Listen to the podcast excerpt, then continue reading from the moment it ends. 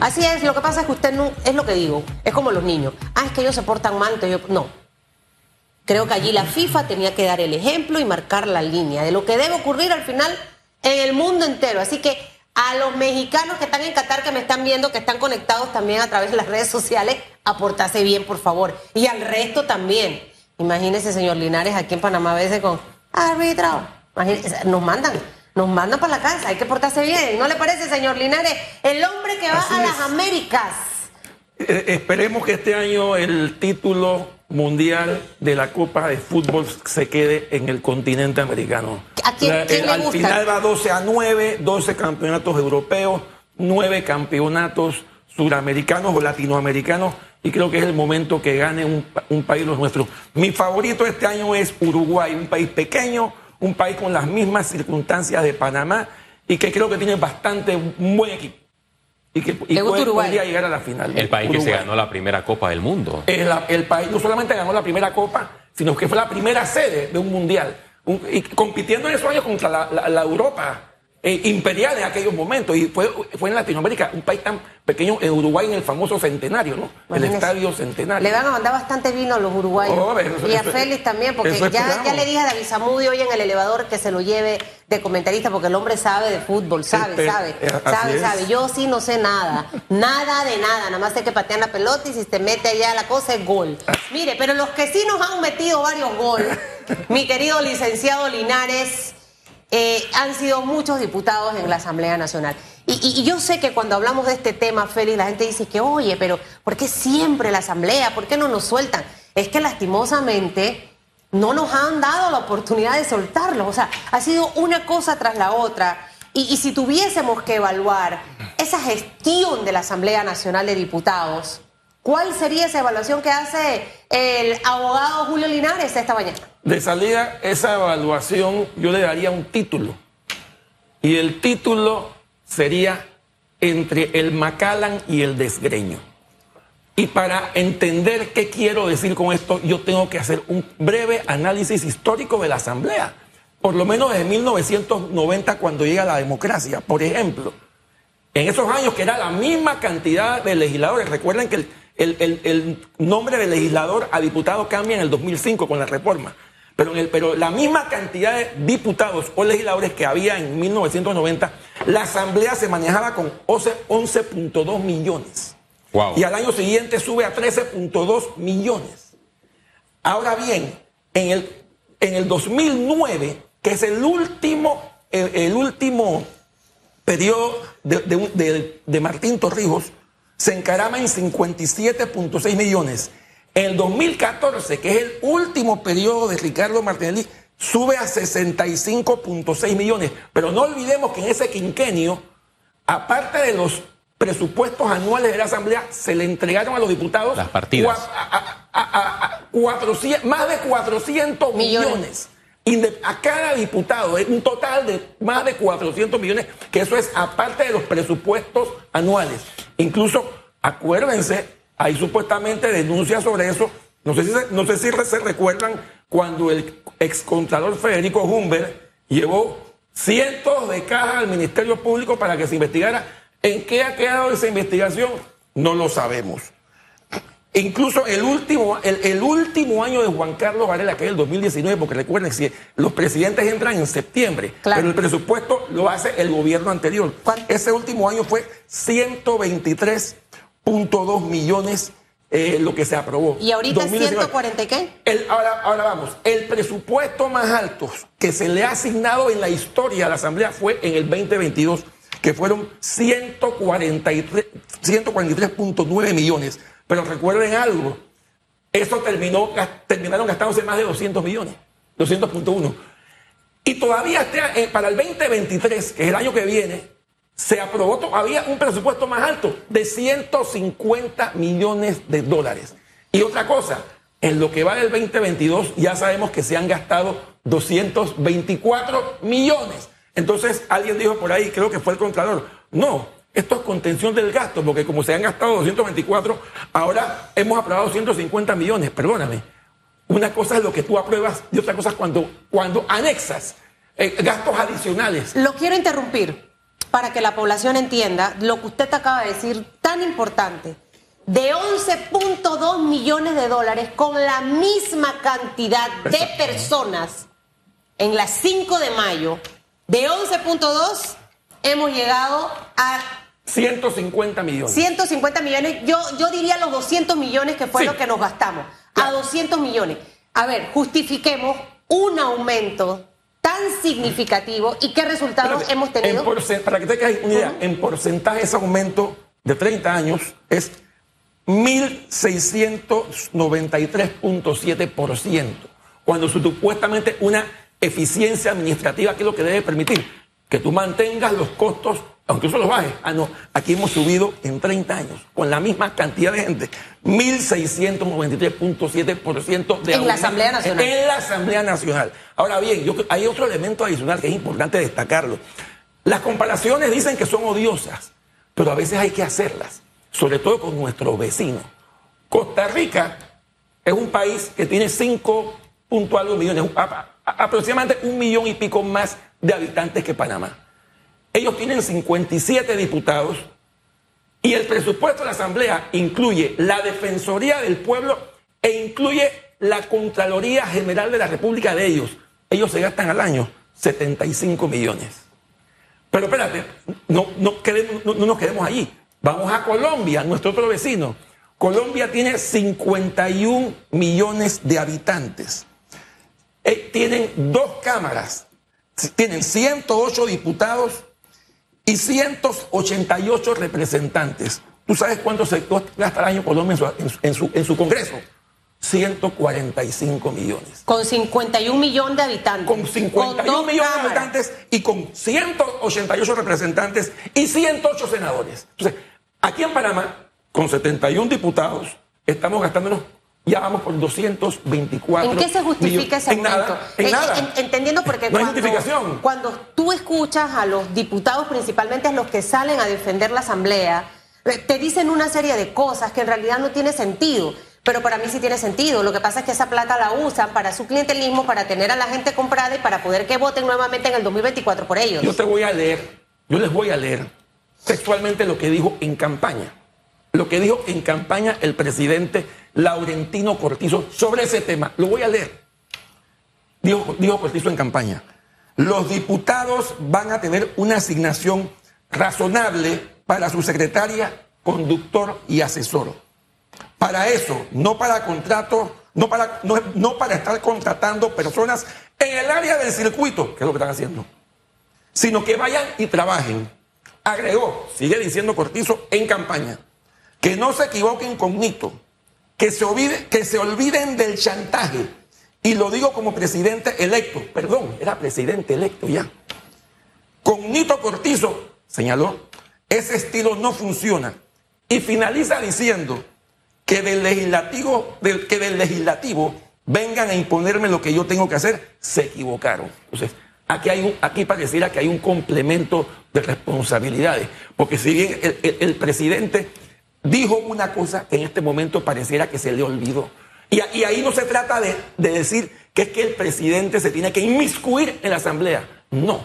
Lo que tiene que ver es la, frase famosa que hay, que hay en la Constitución de la armónica colaboración. Y dentro de esta armónica colaboración es que debe empinarse el presidente para decir basta. Y los gastos tienen que ser eh, dispuestos dentro de, dentro de las posibilidades. ¿Cómo es posible que la, Asamblea se, gasta 224 millones, pero no hay plata para, para, para el oncológico, no hay plata para el Gorgas, etcétera, etcétera, etcétera, ni para tapar huecos. Hay una contradicción con lo dicho con el presidente de la República y peor aún que en su gobierno es donde la Asamblea Nacional ha tenido el presupuesto más elevado en toda la historia y lo seguirá eh, elevando. Y esto lo menciono porque como usted eh, dijo al principio, el presupuesto para este año es de 143 millones, pero ya ha incrementado a 224.9 millones de balboas. Y el mes destinó para el próximo año, la vigencia fiscal 2023, 150, millones de dólares, pero las, las matemáticas del órgano legislativo es se inicia con 150 millones de dólares y se termina la legislatura por arriba de 300 millones de dólares. Por eso la falacia, por eso la falacia del Contralor cuando dijo que con, 150 millones había contención. Eso no es contención, tú tienes que, tú tienes que comparar peras con peras. 143.9 en el 2022, 150 en el 2023, más lo que se va a, alzar que, en el, que, en el, 2022 ya va por 224 Y se trata de enredar a la población cuando ellos sacan esos cálculos y hacen ver que en efecto han establecido una política de austeridad. eso no es austeridad ni es contención. Lamentablemente, eh, eso, hay que, eh, eso hay que señalarlo e indicarlo. Y va a seguir pasando lo, que, lo que decía Susan. ¿Qué sucede? Aquí tenemos diputados. Hay, una, hay, un diputado o diputada, por ejemplo, que, es candidata o que está recogiendo firmas para, el tema de, la, eh, de, de, los, de los candidatos independientes, pero han dicho por ahí que sus activistas todos son, todos trabajan en la Asamblea Nacional. O sea que encima estamos pagando sueldos de activistas, de, funcionarios. Explícame eso. Mire, a mí no me gusta la gente eh, cizañosa e intrigosa, porque de hecho la rechazo cuando vienen. Pero yo esta mañana sí voy a hacer su cizaña y su intriga, oh. señor que me ve y señora que me ve y que me escucha. Hemos estado en austeridad. Quizás usted perdió su trabajo, Quizás usted no está cobrando la totalidad de su salario, licenciado Linares. Pero estos señores y señoras, porque ahí hay hombres y lamentablemente mujeres, no están haciendo uso de esa austeridad ni tampoco hicieron caso a lo que en su momento señaló el presidente, como usted lo acaba de leer. Entonces, al final del camino, ¿en manos de quién está la posibilidad de que esos hombres y esas mujeres regresen a la Asamblea Nacional? en sus manos está. Tristemente, si a usted no le duele que de 11 millones de dólares, 71 personas ahora se gastan 201 millones de dólares. 224. 224 millones mientras usted ha pasado páramo, mientras usted quizás no va a tener una buena Navidad, no tiene trabajo y no se conforme, licenciado Linares, porque es aquí donde quiero tocar ese sentimiento. Nos volvemos conformistas con una bolsa de comida. Es que, Susan, es que yo no tengo. Bueno, agárrala, pero no vote por él. Usted tiene que votar por personas que al final, si yo viera que ese presupuesto se derrama en leyes que incentiven el trabajo, leyes que en realidad establezcan eh, para esa seguridad para que las empresas internacionales vengan, se instalen y derramen mano de obra. Que el ¿Por qué el panameño que tiene cáncer tiene que hacer fila desde las 4 de la mañana en el oncológico, sintiéndose mal para que lo atiendan? ¿Por qué la gente que va al seguro social a veces no encuentra medicinas ni doctores y las cirugías son un año? Ahí es donde debe estar esa plata. Si a usted eso no le duele, entonces yo no sé con qué tipo de personas al final convivimos los panameños. Tenemos que hacer que eso nos duela, licenciado Linares. ustedes me perdonan que siendo abogado he traído tantos números. No, no, no, me encanta, me encanta. Porque en verdad nosotros no somos muy, muy duchos en el tema de la economía. Sin embargo, sí creo que hay que poner el dedo en la llaga. Y te voy a poner un ejemplo más. Este año, con el presupuesto del 2022, en ingresos corrientes hemos tenido 395 millones menos de lo presupuestado. eso ya, te, va diciendo cómo se está comportando la economía panameña. Y, lo, triste es lo que tú acabas de decir en el sentido de que mientras hay gastos exabruptos, hay un exabrupto de gastos para la Asamblea Nacional, para otras eh, entidades de carácter social, tipo salud, tipo el Gorgas, tipo el oncológico, no se les da. Y mientras esto continúe, lamentablemente el país va por muy mal camino. Entonces tenemos que tener eso muy, muy presente y, que la gente lo entienda. Aquí se celebró el mes de la cinta rosada, pero en el oncológico, eh, de manera paralela, se, se dio un, recorte presupuestario. Son a, veces las contradicciones del gobierno. Usted ha mencionado el tema del presupuesto general del Estado. Y sí, existe un déficit y peor aún que el gobierno nacional está adquiriendo más deuda pública. Y esa deuda no es para inversión, sino para el gasto de funcionamiento. Para que usted tenga una idea, este gasto de funcionamiento no es más que nada que hacerle frente a la planilla del Estado y aquellas futuras contrataciones, ya sean en los tres órganos del Estado, entre ellos la Asamblea Nacional. Eh, eh, exacto, e incluso, por ejemplo, el déficit que estaba, que el déficit que supone, el déficit versus el PIB que vamos a tener este año se supone que es un 4%, que es lo que está aprobado en la ley de responsabilidad social fiscal.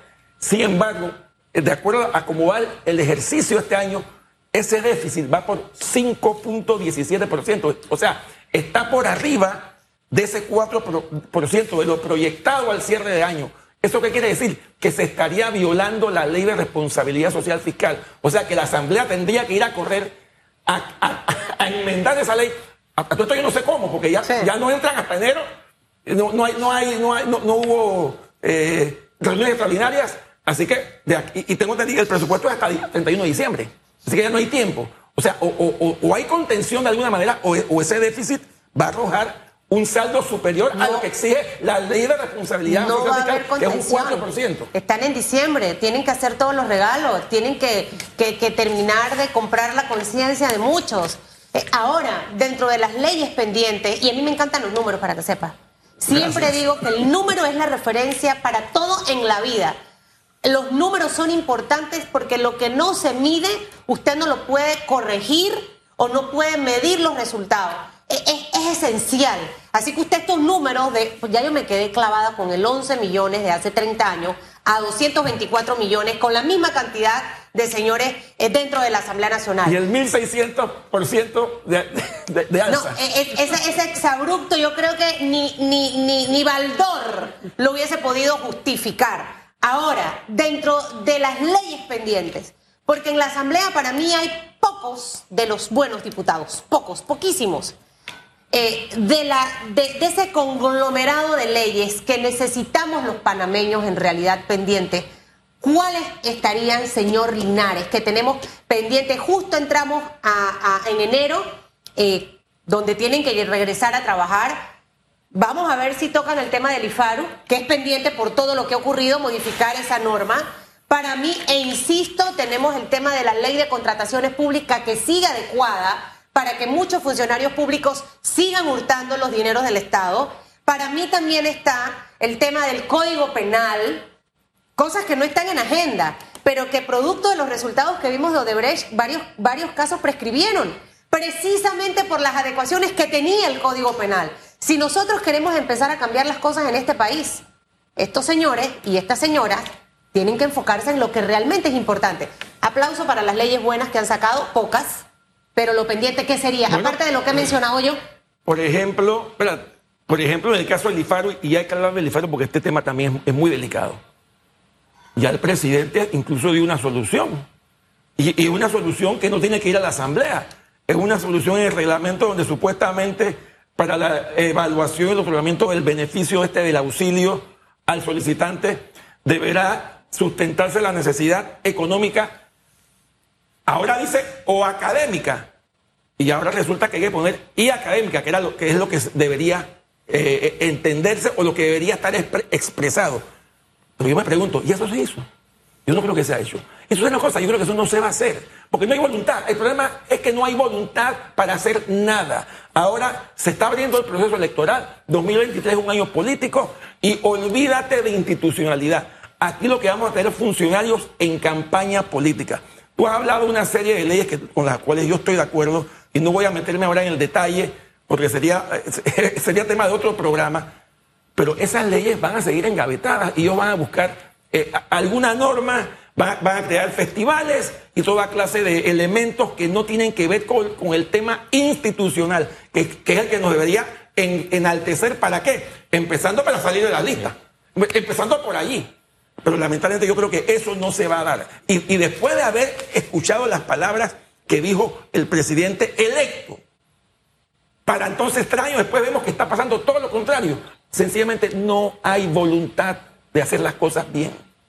Y una de esas voluntades, recordemos, es que cuando el presidente se comprometió y que firmó un pacto en, Transparencia Internacional, capítulo de Panamá, para presentar un paquete, de, leyes. contra la corrupción, entre ellas la ley de la reforma de contrataciones públicas, para no permitir que las empresas corruptas eh, participaran de las licitaciones. Se hizo un parche, pero las empresas corruptas, confesas, todavía siguen participando. Hay otros proyectos de ley importantes como extinción de dominio que los diputados no han querido debatir a fondo. En Panamá se registra un escándalo de corrupción, al día siguiente otro escándalo de corrupción. ¿Hacia dónde vamos, señor Linares? Y cuando escuchamos las declaraciones del vicepresidente, es como que el país la está votando, el gobierno está haciendo todo bien, porque dice el presidente, el vicepresidente José Gabriel Carrizo, que este gobierno ha dado muestras contundentes para debatir la corrupción.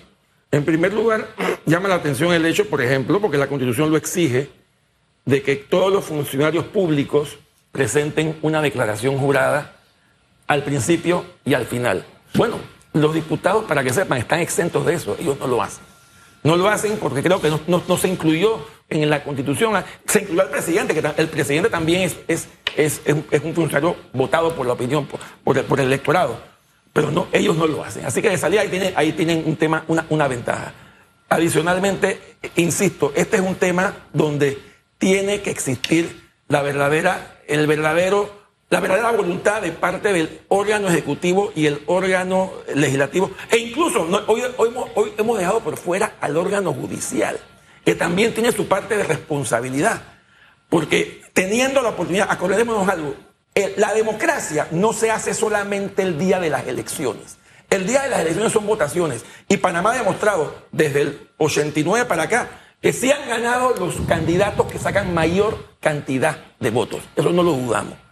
El tema es las, el tema es las, las facilidades que tienen ciertos candidatos sobre los demás.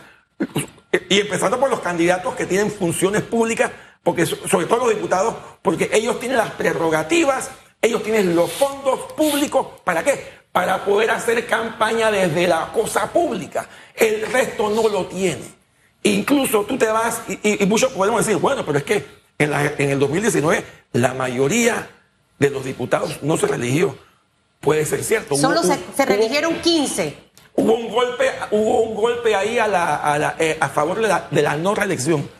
Pero resulta que puede ser que los, los que ganaron, que eran los compañeritos pío pío de los que no quedaron, sencillamente están igual o, han sido hasta peor. Totalmente. Han sido hasta peor. Entonces, lo que Hay, que, hay que cambiar no solamente las personas, sino también hay que ir más allá.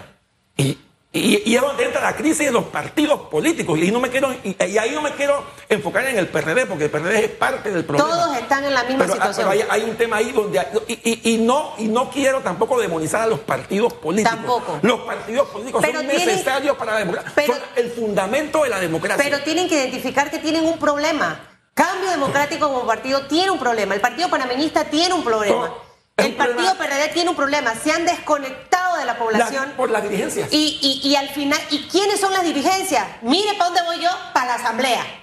¿Dónde están las dirigencias de los partidos políticos? Porque le hemos dado demasiado poder a los señores diputados. El problema de los partidos políticos, que, los, que los, los que están arriba, los que están en los puestos altos, no solamente la asamblea, son todos son funcionarios públicos. Obvio. Ellos van a ver el interés del funcionariado en torno al beneficio que pueden sacar a través de un partido político. Ellos no están viendo el partido político como una escuela de formación, como una escuela de institucionalidad, como una escuela de, servir, para una, escuela que te enseñe servir a la patria. Porque la política es eso, la política es el arte de servir al país. No, yo se les olvido eso. Lo que ocurre, mire, hace muchos años, eh, eh, Radiografía ya tiene muchos años de estar al aire y en Los Pininos Danilo Toro hablaba del poder que le estábamos dando a los señores de la 5 de mayo.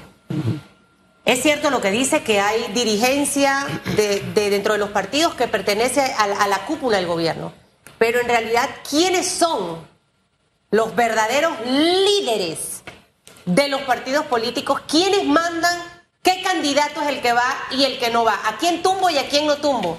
Los señores que están en la 5 de mayo. Usted cuando se va a casar o vas con una novia. Ahora yo no sé cómo es la cosa, porque a Luca yo le digo, usted es exigente, compañero, porque usted no es cualquier cosa, hermanito. Aquí hay inversión, así que cualquiera no puede ser. Usted no va a escoger lo peor de lo peor. Usted que va a votar, haga esa investigación. Váyase, como decía alguien por ahí, al pedigrí de esa figura. ¿Cuál ha sido su actuar, Félix Antonio Chávez, en la Asamblea? ¿Cómo han sido las entrevistas que ha dado a los medios de comunicación?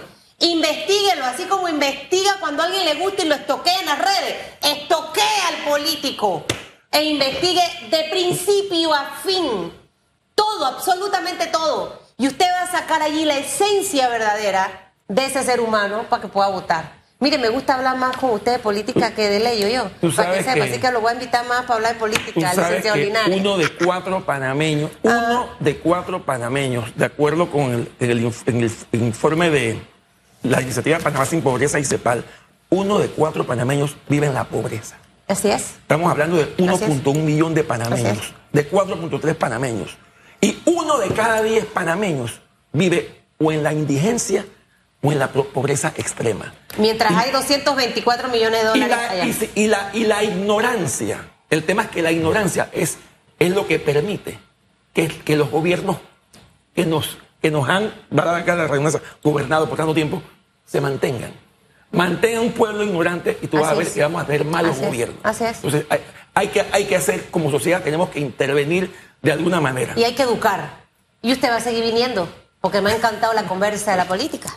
¿Usted no, Félix Antonio? A mí también hay. Me encanta, me encanta. en el medio del mundial. No, en el medio del no tomo café, pero voy a invitarlo a que se tome algo conmigo y conversamos porque a mí me encanta, me encanta. Me encanta nutrirme. necesitamos más voces que hagan que las personas piensen un poquito más y le metan un poquito más de materia gris a esa decisión del 2024. Los panameños nos merecemos un gran país, tenemos un gran país, lindo, hermoso, bendecido. Lastimosamente nos hemos equivocado con quienes hemos designado a gobernar y se han dedicado a enriquecerse en vez de que el país sea absolutamente de todos y que todos tengamos las mismas oportunidades de poder avanzar y de crecer. Por eso es que cuando usted ve que alguien no se esfuerza en trabajar en educación es porque hay un interés porque al final necesito que no estés preparado ni educado para poder con guiate y meterte todos los goles. Que le vaya bien con su camisa verde de hilo. Gracias, Susana Donde coloquemos la lupa, hay despilfarro, Susana Elizabeth. En la Asamblea Nacional con 224.9 millones de dólares. En también la alcaldía de Panamá con un desfile y un alumbrado por 5.7 millones de dólares. Y 2.000 funcionarios más. Más. ¿Qué pasará con Panamá en los próximos años? Bueno, amanecerá y veremos. Son las 8 6 minutos. Hacemos una pausa y volvemos con más de radiografía. En breve regresamos con más de radiografía.